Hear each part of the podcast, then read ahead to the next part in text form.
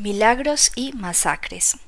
Dios trabaja arduamente para obtener la atención de su pueblo, incluso cuando el hombre está en el peor momento. Dios no lo abandona. De hecho, suele ser durante momentos de crisis espirituales cuando Dios demuestra su poder con mayor espectacularidad.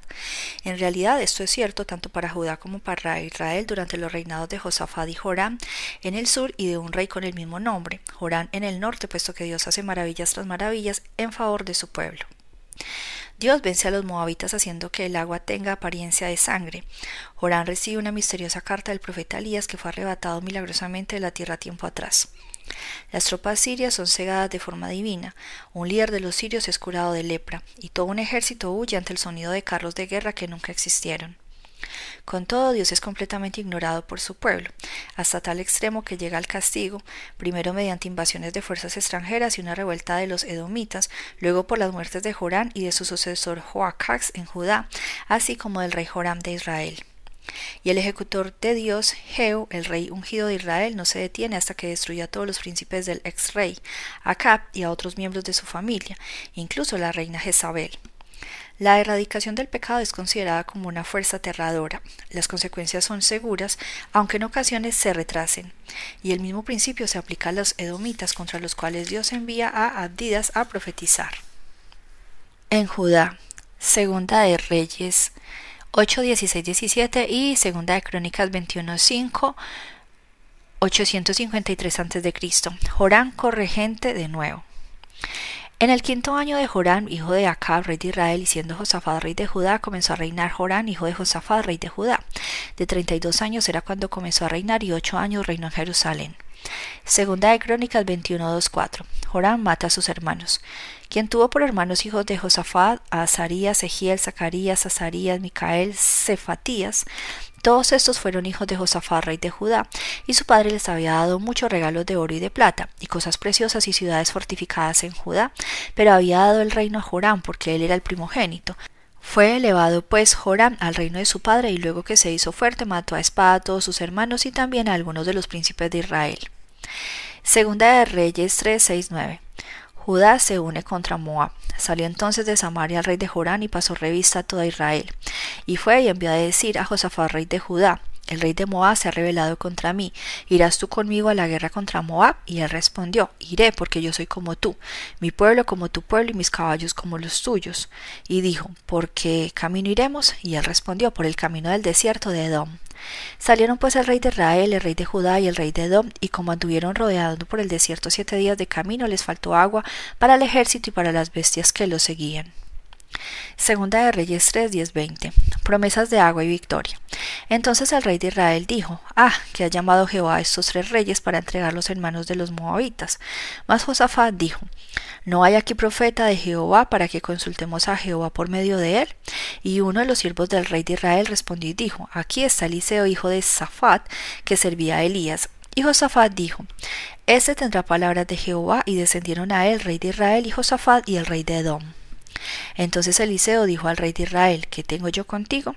Ve a los profetas de tu padre y a los profetas de tu madre. Y el rey de Israel le respondió, No, porque Jehová ha reunido a estos tres reyes para entregarlos en manos de los moabitas. Y Eliseo dijo, Vive Jehová de los ejércitos en cuya presencia estoy, que si no tuviese respeto al rostro de Josafat, el rey de Judá, no te miraría a ti ni te viera. Mas ahora traedme un tañedor. Y mientras el tañedor tocaba la mano de Jehová, vino sobre Eliseo, quien dijo, Así ha dicho Jehová, haz en este valle muchos estanques, porque Jehová ha dicho así, no veréis viento ni veréis lluvia, pero este valle será lleno de agua, y beberéis vosotros y vuestras bestias y vuestros ganados.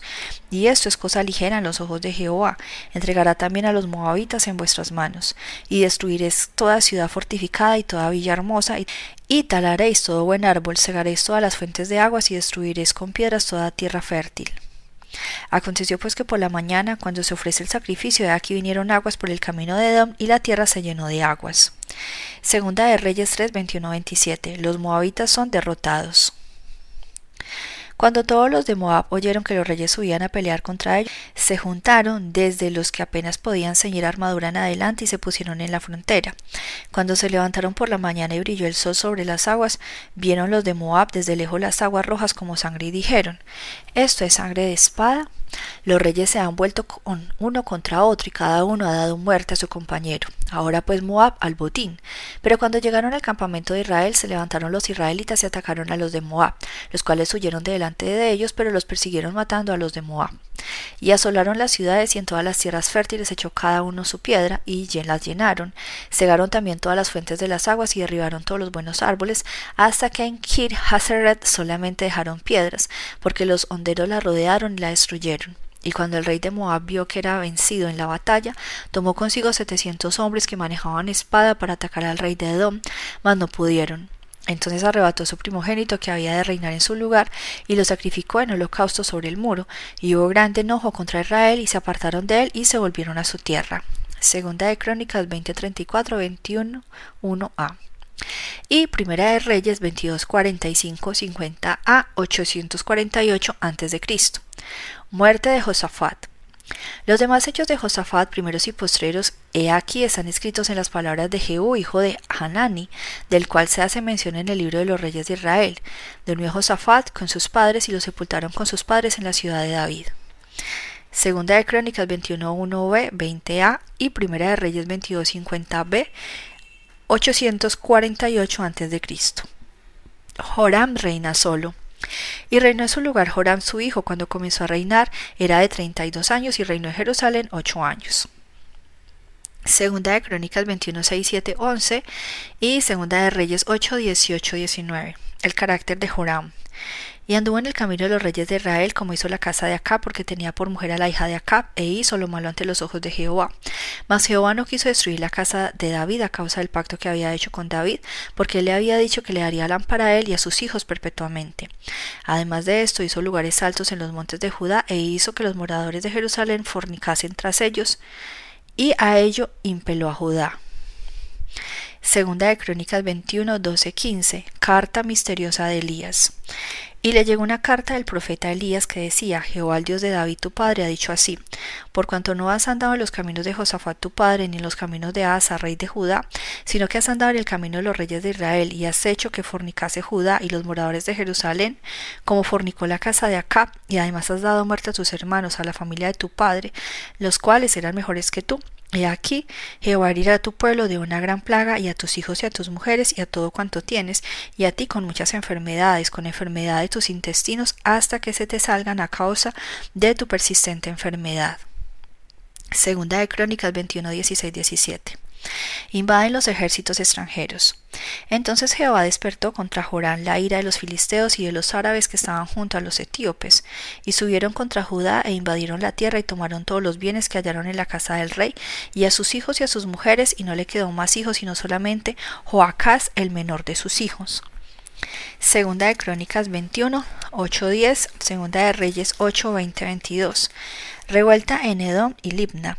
En los días de este se rebeló Edom contra el dominio de Judá, y pusieron rey sobre sí. Entonces pasó Joram con sus príncipes y todos sus carros, y se levantó de noche y derrotó a los edomitas que le habían sitiado, y a todos los comandantes de sus carros. No obstante, Edom se liberó, se libertó del dominio de Judá hasta hoy. También en el mismo tiempo Limna se libertó de su dominio por cuanto él había dejado a Jehová, el Dios de sus padres. Página 685.